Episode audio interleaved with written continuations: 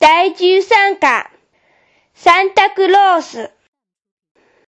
あら、大中さん、顔色が悪いですね。どうしたんですか？この間のクリスマスイブの日は、久々の温泉三昧でしたが、大好きな温泉卵、たらふく食べて胃の調子がおかしくなりましてね。藤田さんはどっか行かれました？私、サンタさんになりすまして、友人の家にプレゼントを持って行きましたの。そうですか。サンタクロースを信じてるんだったらまだ可愛いですね。うちの娘なんか去年、サンタは本当はお父さんなんだよって言い出しましたよ。あらまあ。気づいてしまった子にはサンタはもう来ないよ。今年で最後だね。って宣言したところ、25日の朝、枕元に、長い間信じてくれてありがとう。大人だからって恥ずかしがらず、これからも信じて頑張ってください。サンタ。って、娘の字の置き手紙がありました。お嬢さんがサンタになり変わって書いたんですね。しっかりしてるじゃないですか。私が小学6年生の時、クリスマスプレゼントがありませんでした。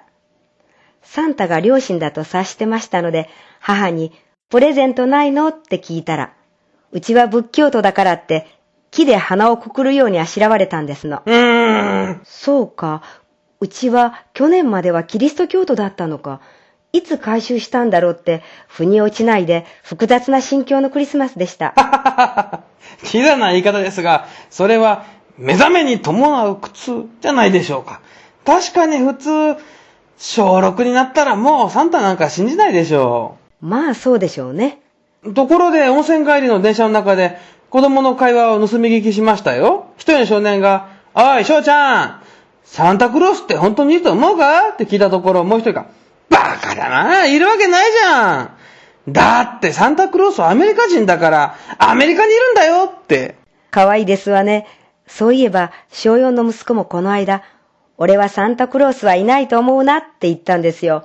ありゃ、ついにバレたかと思って聞いてみると、プレゼントはお父さんとお母さんが夜中におもちゃ屋さんでつかみ取り大会をしてくるんだと思うなって、真剣な顔で言いますの。まだサンタを信じてる方が可愛くていいですよね。そういえば、僕はかなり遅くまで信じてた方ですけど、小さい頃母親に、なんでうちにサンタクロースが来ないの？って聞いたら、母から、うちはキリスト教じゃないでしょって言われました。